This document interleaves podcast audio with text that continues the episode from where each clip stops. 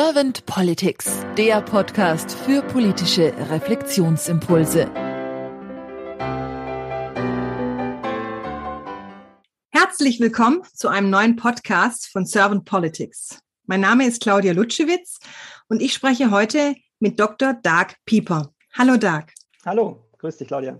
Schön, dass du da bist, Dark. Du bist Konsument und Zukunftsforscher, so nennst du dich zumindest. Und ja, ich bin ganz gespannt auf deine Impulse jetzt zum Thema Politik. Und wenn für dich soweit alles in Ordnung ist, dann gehe ich gleich in Medias Res. Perfekt, legen wir los. Doug, wenn du über Politik nachdenkst und dich mal so reinfühlst, was ist nach deiner Meinung die Aufgabe von Politik? Das ist eine sehr komplexe Frage, die man wahrscheinlich auch nicht so in, einer, in drei Minuten beantworten kann. Ich denke mal, für mich sind drei Punkte am wichtigsten.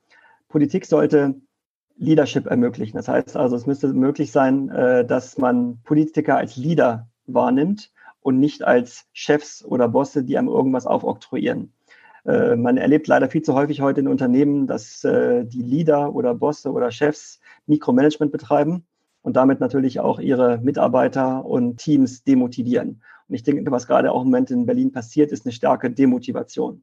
Das Zweite ist das Thema Vision und Perspektive. Ich denke, äh, Politiker sollten wirklich in der Lage sein, Visionen zu haben, Perspektiven zu haben, die zu kommunizieren und auch nachhaltig zu vertreten und nicht nur bis zur nächsten Wahl- und Legislaturperiode. Das Dritte ist, denke ich mal, was im Moment nur aller Munde ist und auch sein sollte, ist das Thema Sicherheit. Politiker sollten in der Lage sein, Sicherheit zu vermitteln, auch zu beweisen, dass sie eine Lage eine schwierige Lage oder sogar eine Pandemie, wie wir sie im Moment haben, auch sicher durchlaufen können.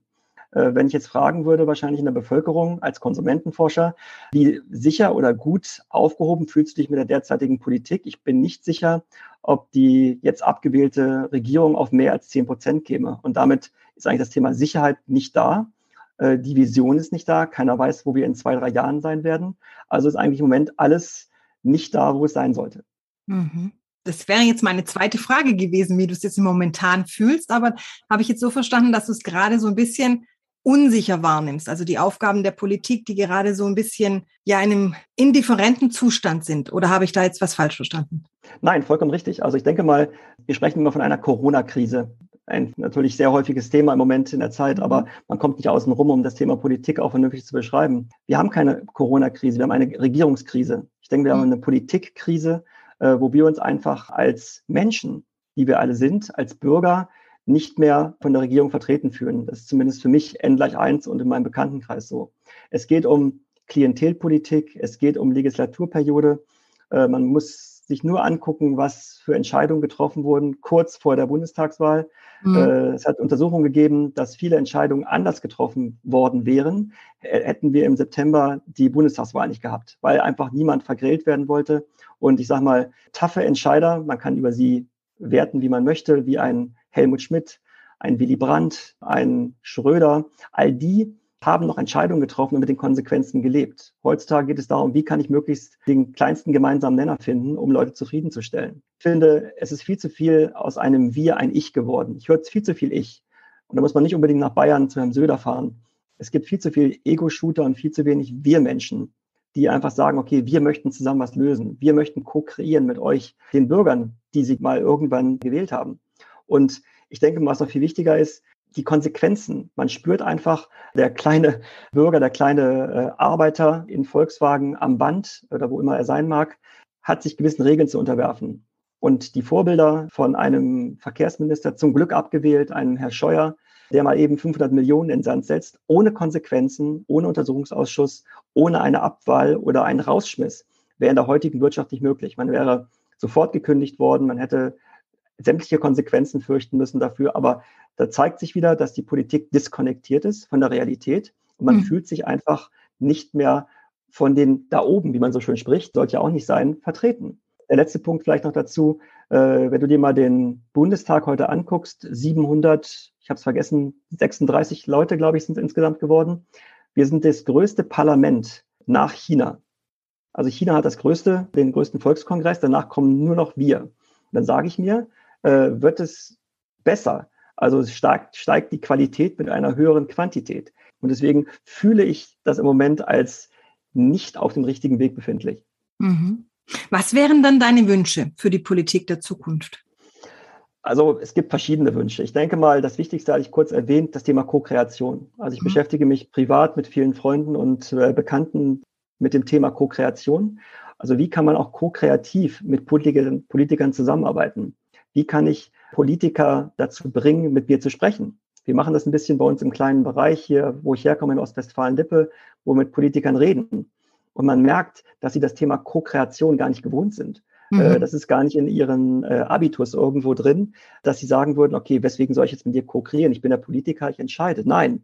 Ich denke auch dieses Top-Down, was es früher noch gab, so der 80er Leadership, äh, ist heute nicht mehr up-to-date. Das gibt es einfach gar nicht mehr. Man muss einfach den Leuten zuhören. Mhm. ich bin ein großer Fan in Firmen auch von Reverse Coaching. Das heißt, ich habe in einer, einer Firma, wo ich gearbeitet habe, Azubis den Vorstand coachen lassen in der Digitalität. Wie kann ich mit digitalen Tools umgehen? Warum? Was können die jungen 18-Jährigen viel besser als irgendwelche 60-Jährigen? Die 60-Jährigen können wiederum diese 18-Jährigen coachen. Deswegen Reverse Coaching.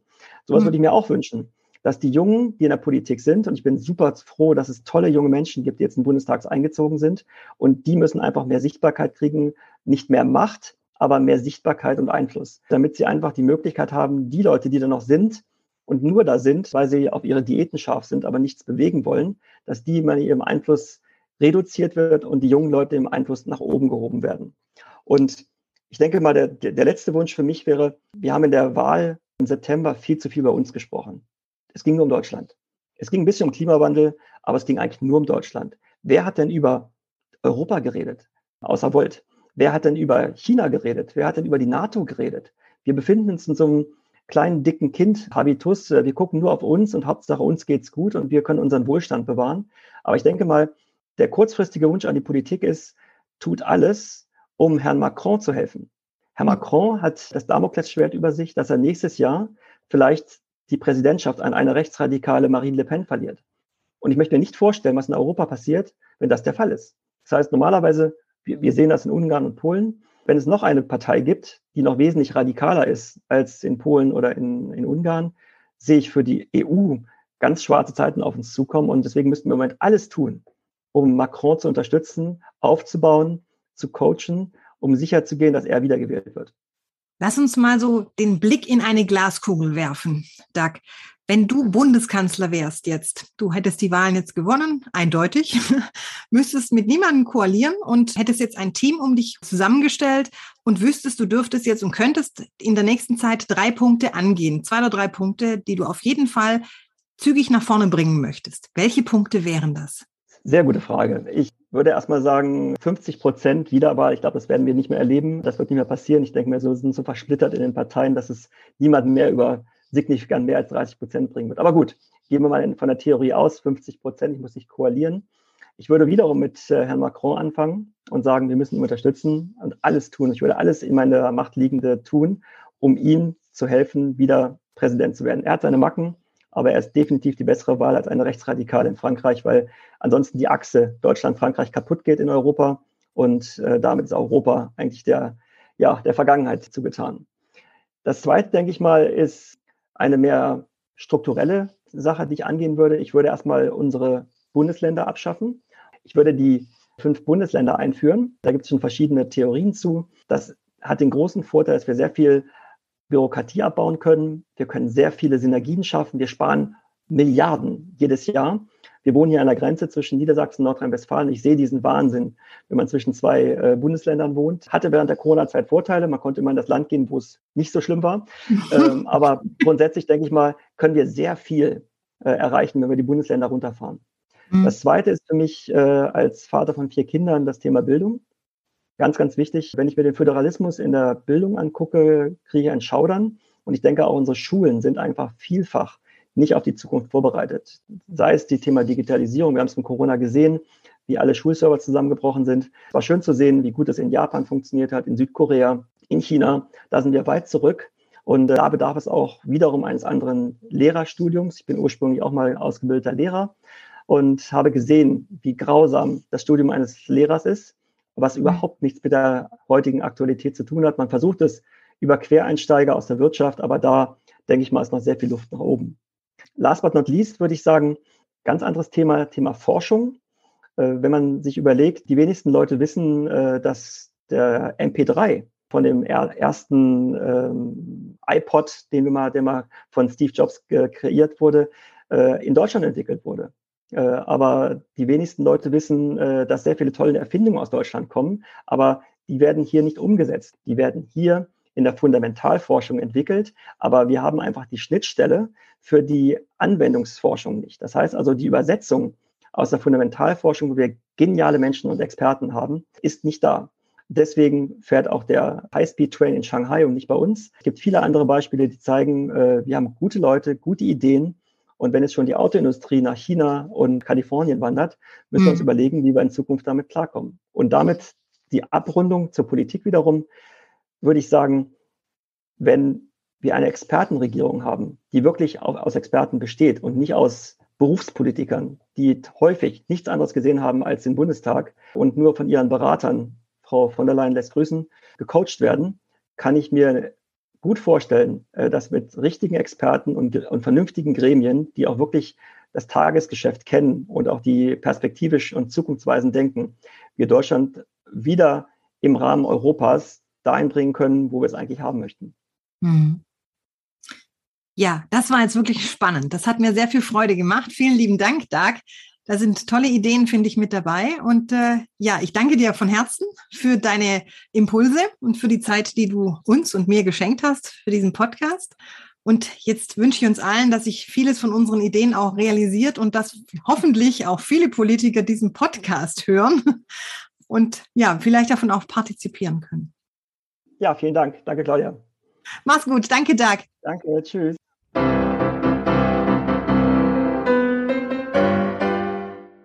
Servant Politics gibt's auf Spotify, Apple Podcasts und überall, wo es Podcasts gibt.